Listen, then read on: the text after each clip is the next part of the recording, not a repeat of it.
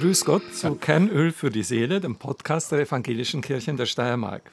Wir sind unterwegs auf den schönen Wegen des Lebens in der schönen Steiermark, heute in einem wunderbaren Garten in Graz. Während der Hitzewelle etwas kühler hier unter den Bäumen. Ich bin Superintendent Wolfgang Rehner und freue mich auf das Gespräch mit Reinhold Lazar. Grüße dich.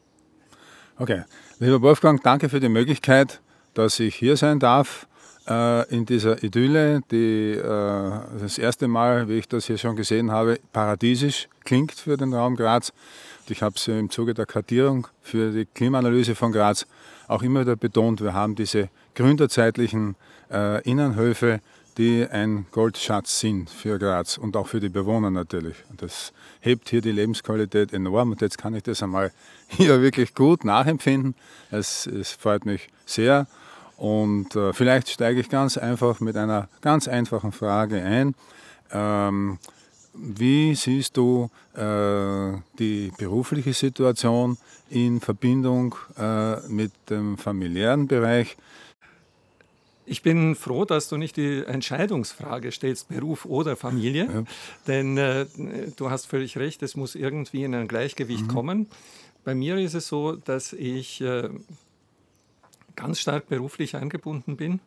Und nachdem unsere Kinder aus dem Haus sind und nachdem meine Frau äh, auswärts beruflich tätig ist, äh, werden, ist unser Familienleben praktisch auf, das, äh, auf eineinhalb Tage in der Woche reduziert. Mhm.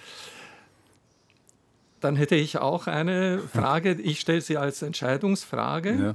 Und zwar frage ich, wir haben von dir gehört, du bist mit Graz und mit der Umwelt äh, sehr beschäftigt.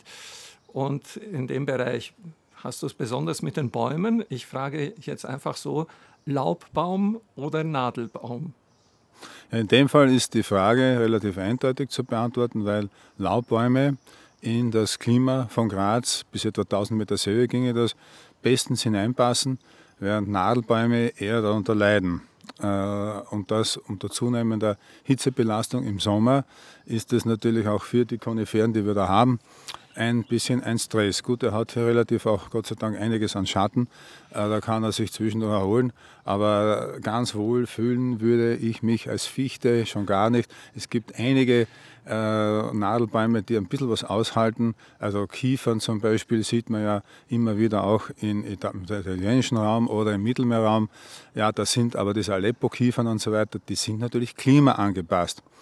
Aber wichtig ist einmal, dass wir Laubbäume haben, und dass wir die äh, hier in Graz von ähm, ihrer, ihrer, Anzahl her noch, noch weiter intensivieren, denn wir brauchen mehr Bäume.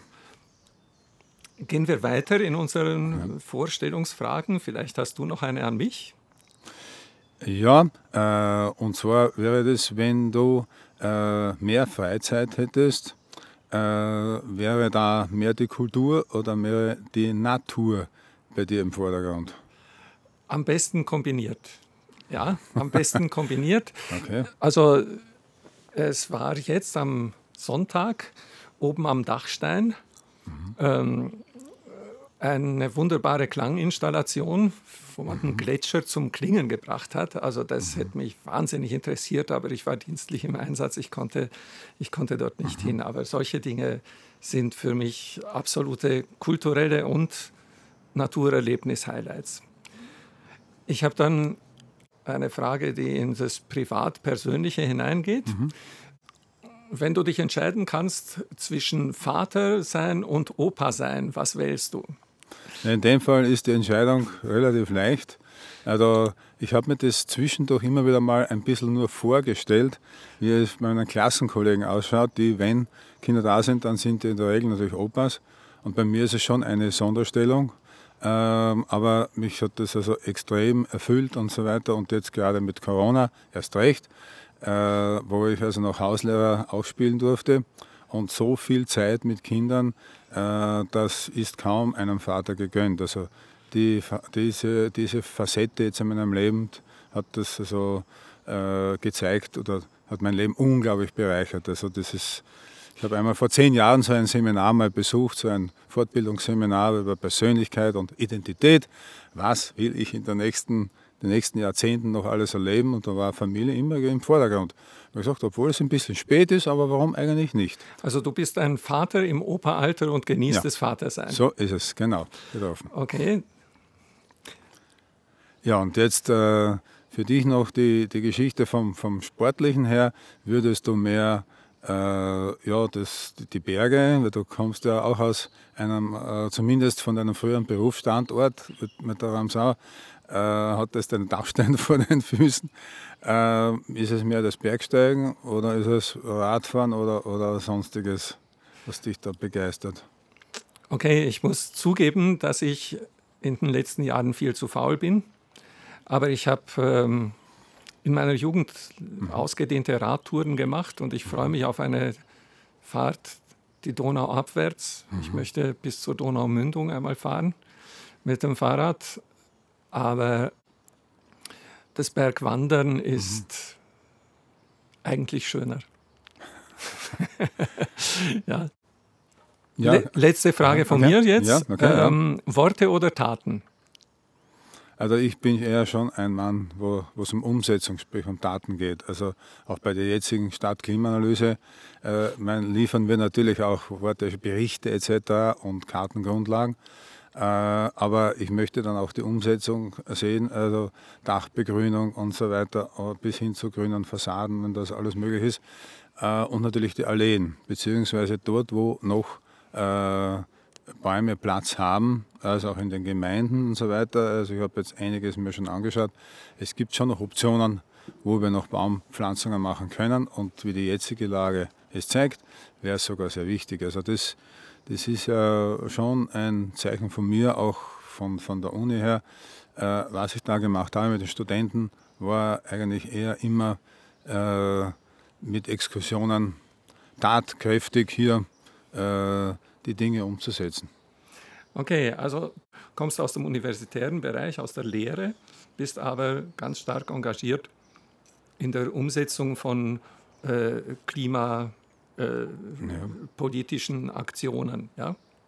so ist so es. Sagen? So kann man es genau definieren. Also mir liegt mhm. äh, eher viel daran, äh, jetzt, um nicht, dass ich das abwerten möchte, aber dass ich ja bei einer Demonstration wo mitgehe, das ist nicht meine Geschichte, sondern ich möchte direkt äh, konkrete Dinge umsetzen anhand von Beispielen. Also eines ist ja dann doch indirekt gelungen. Ich wollte ursprünglich die Herrengasse ja begrünt sehen mit Bäumen, aber sie haben es immerhin geschafft, in der Schmidgasse doch äh, symbolisch hier mal zu starten und ich denke, das war ein Beginn.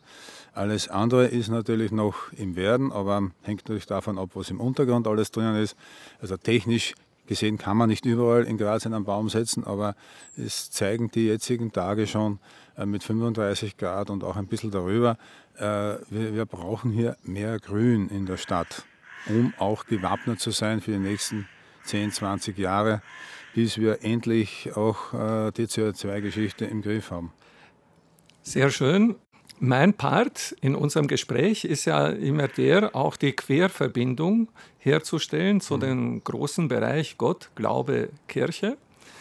Äh, es gibt das Buch der Psalmen in der Bibel mhm. und da steht gleich im ersten Psalm dieses, äh, eine wunderbare Beschreibung, wer dem Herrn vertraut, der ist wie ein Baum, der an Wasserbächen gepflanzt genau. ist, der an Wasserbächen wächst mhm. und gedeiht und in seiner Krone finden mhm. äh, Vögel Platz, um Nester zu bauen und so weiter. Mhm.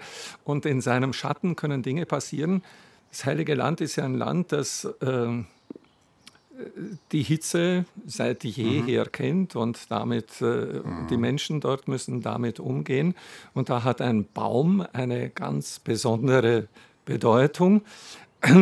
Und das spüren wir, glaube ich, in Zukunft noch etwas mehr, äh, was das bedeutet, weil es eben, wie du uns bewusst machst. Mhm. Äh, untypisch ist, dass es im Juni schon diese 35 mhm. Grad äh, Welle gibt. Äh, Im Mai haben wir alle gemeint, äh, äh, die Klimaerwärmung ist auch nicht mehr das, was er mal war. Mhm. da war es etwas kühler. Aber jetzt schlägt es wieder voll zu. Ähm, äh, sind die Prognosen oder ist deine Prognose wirklich so dramatisch? Man kann es so, so äh, formulieren, dass wir, äh, also Ausreißer wird es immer wieder ein bisschen geben, dass der Mai daneben war, äh, also jetzt thermisch äh, deutlich zu kalt, äh, zeigt nur, dass es äh, nicht kontinuierlich, sondern in einzelnen Etappen geht. Aber der Juni bringt also ganz offensichtlich schon wieder ganz eindeutig uns auf die Realität zur Realität zurück. Das heißt, wir sind zum Handeln aufgerufen und es muss etwas geschehen, dass wir in 10, 20 Jahren, äh, wenn es gelingt, und ich hoffe schwer auf Wasserstoff etc. und sonstige Quellen, die wir äh, schon im Versuchsstadium haben, äh, noch nicht ist nicht alles publiziert, aber im Stillen arbeiten, vor allem die Militaristen, es ist ja bekannt, dass die großen Mächte arbeiten ja immer mit den Militaristen, die sind immer wissenschaftlich auch ein, ein Stück voraus.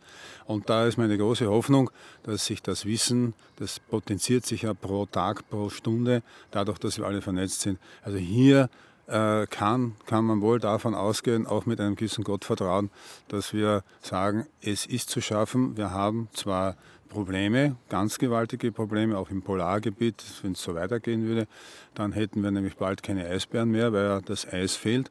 Also es ist wirklich fünf nach zwölf, können wir schon fast sagen. Und es besteht aber die Hoffnung, dass wir hier mit diesen neuen technischen Möglichkeiten diese CO2-Geschichte in den Griff bekommen und für uns das, Lebens, das Leben lebenswerter gestalten können.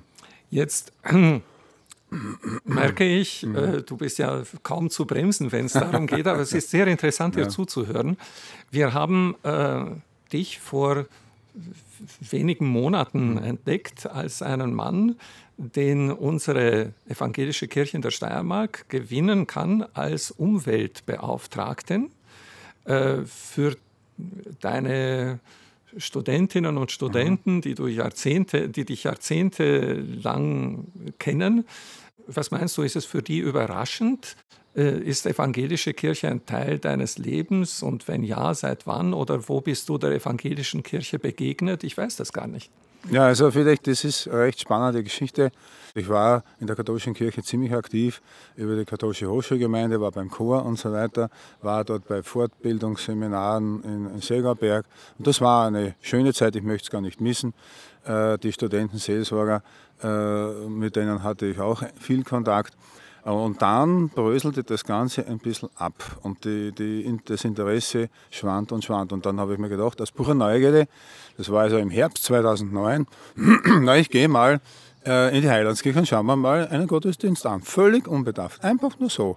Und dann sehe ich da die Kinder vorne im Altarbier herumspielen. Denke mir, das erinnert mich fast wie an Bolivien. Da war das nämlich auch so äh, ungezwungen, lebendig, ein lebendiger Gottesdienst. Und das Vater uns ist einmal woanders und nicht dort, wo ich es gewohnt war. Und das, ist, und das war vor allem eine Frau, die da was gemacht hat. Und ich dachte, ja, Gott sei Dank, es gibt es ja doch. Da waren noch andere Dinge, die ich noch erledigen wollte. Und dann traf ich meine, meine jetzige Frau und die Barbara war Pfarrerin im Ehrenamt.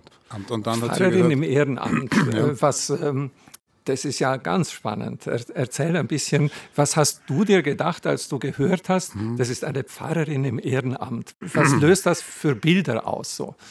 Ja, ich habe natürlich, das liegt auch in der Persönlichkeit äh, meiner lieben Frau begründet, dass sie also äh, impulsiv und mit Begeisterung ihre Botschaften rüberbringt und durch ihren ersten Gottesdienst dann ich glaube, das war in der Pfarre Leasing oder wo auch immer. Ja, und der Gosa vor allem, da hat sie ja immer die Pfarrvertretung dann gemacht. Und ich gesagt, das ist eine klasse Geschichte. Äh, solche Leute werden ja wohl in der katholischen Kirche auch, aber spätestens äh, von dort weg war dann für mich relativ rasch die Entscheidung, äh, ich, ich, ich, ich, steige um, habe dann Kontakt aufgenommen äh, mit Eggenberg.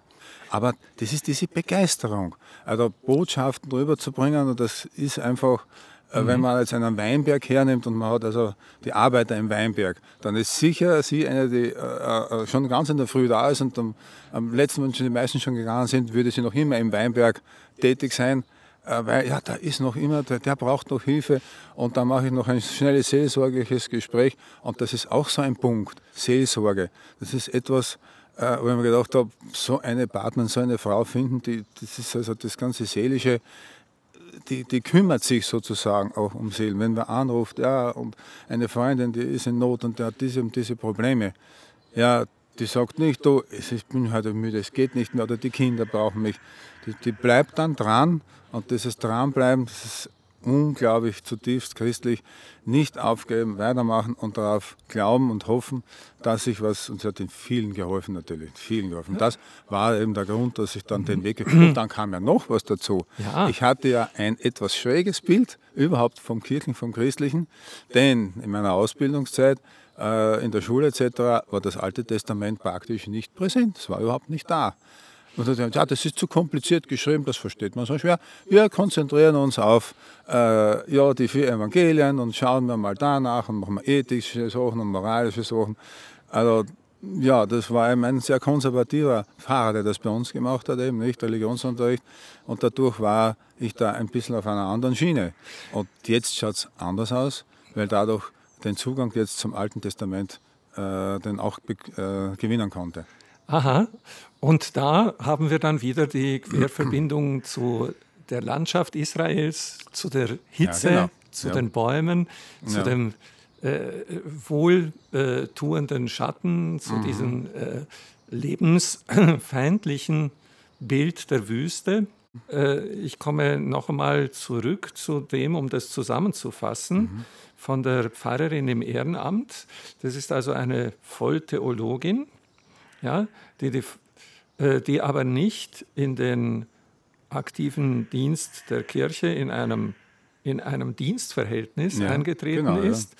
aber die die volle Qualifikation hat mhm. und auch von äh, der Kirche beansprucht wird äh, mit ihren Kompetenzen mhm. für Pfarrdienste, aber eben, wie der Name sagt, ehrenamtlich ohne Bezahlung. Mhm. Genau, ja, ihr Brotberuf ist äh, Lehrerin? Gymnasiallehrerin, ja, am Översee-Gymnasium, mhm. genau, ja. Mhm.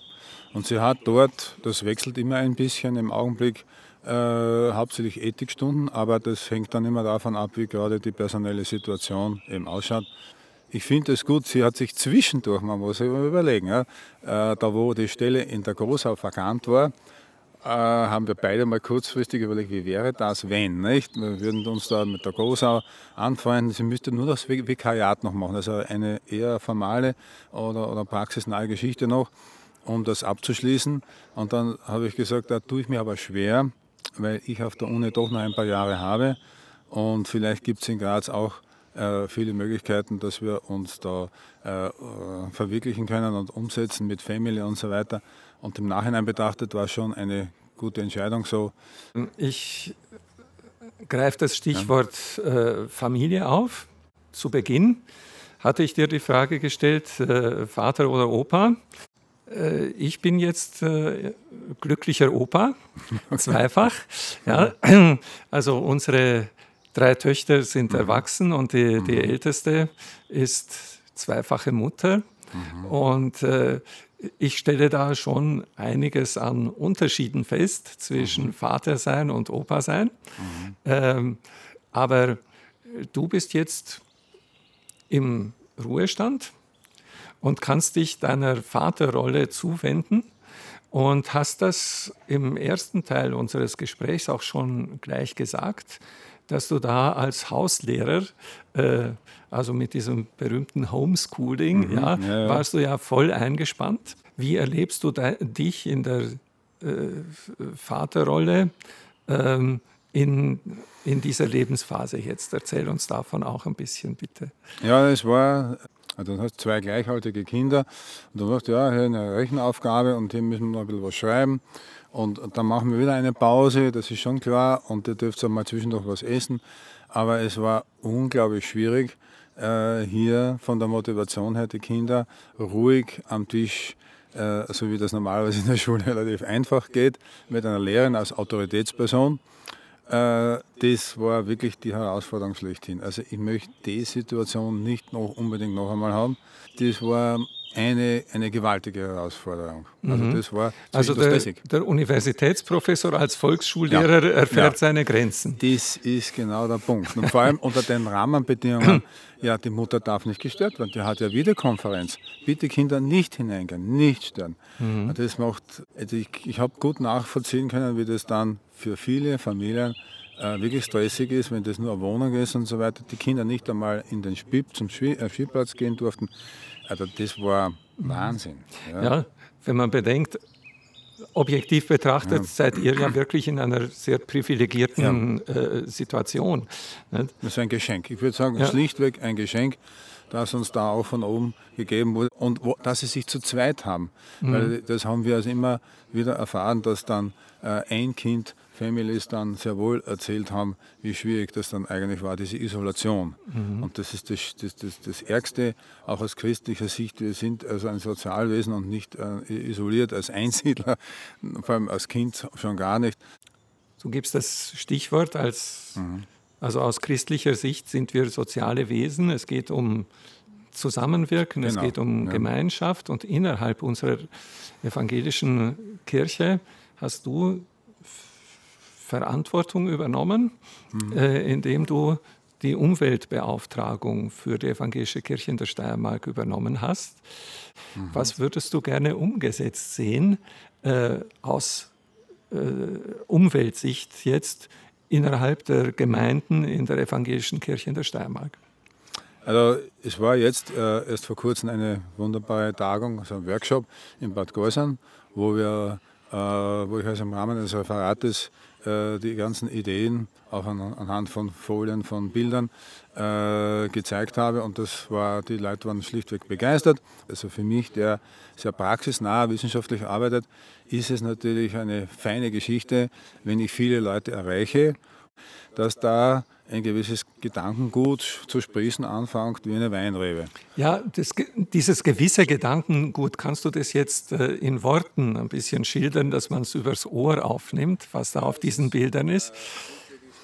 Äh, Es gibt hier äh, zwei Möglichkeiten. Eine dritte, die ist dann nicht so prioritär, aber die erste ist, dass wir also schauen, welche Möglichkeiten für Bäume gibt es noch, weil die, Baum, die Klimaleistung eines Baumes ist einfach um vieles mehr als nur Wiese.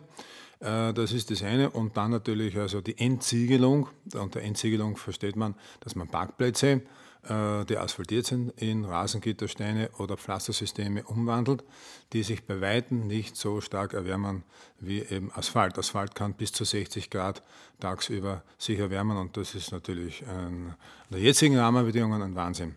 Also das ist diese Geschichte. Okay, äh, unsere Pfarrgemeinden müssen natürlich sehr auf ihren Budgetrahmen achten.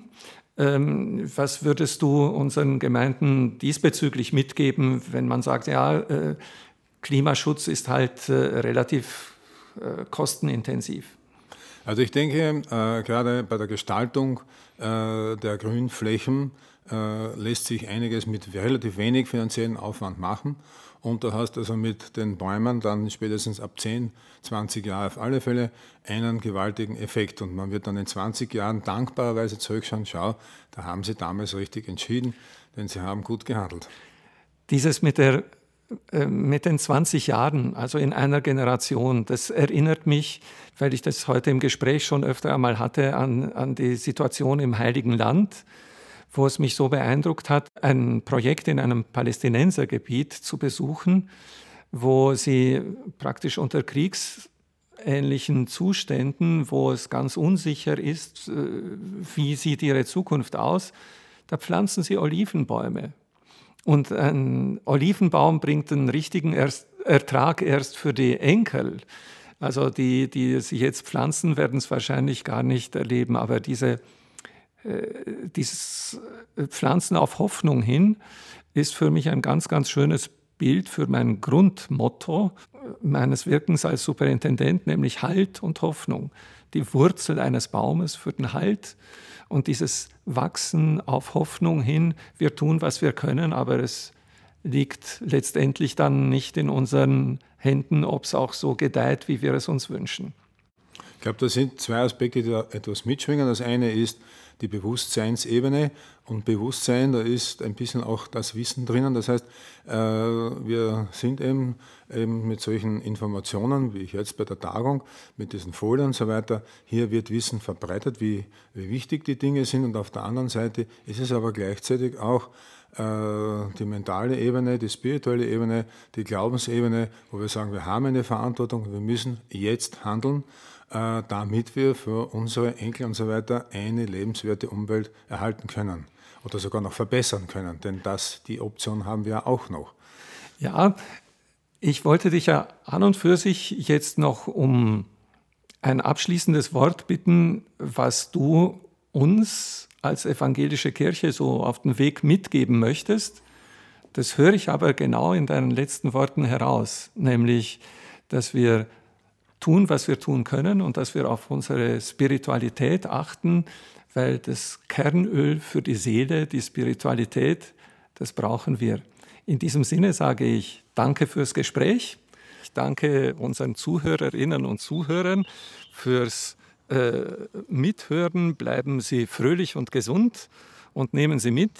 Ihre Kirche ist neugierig auf Sie. Bleiben Sie neugierig auf uns und unseren nächsten Podcast.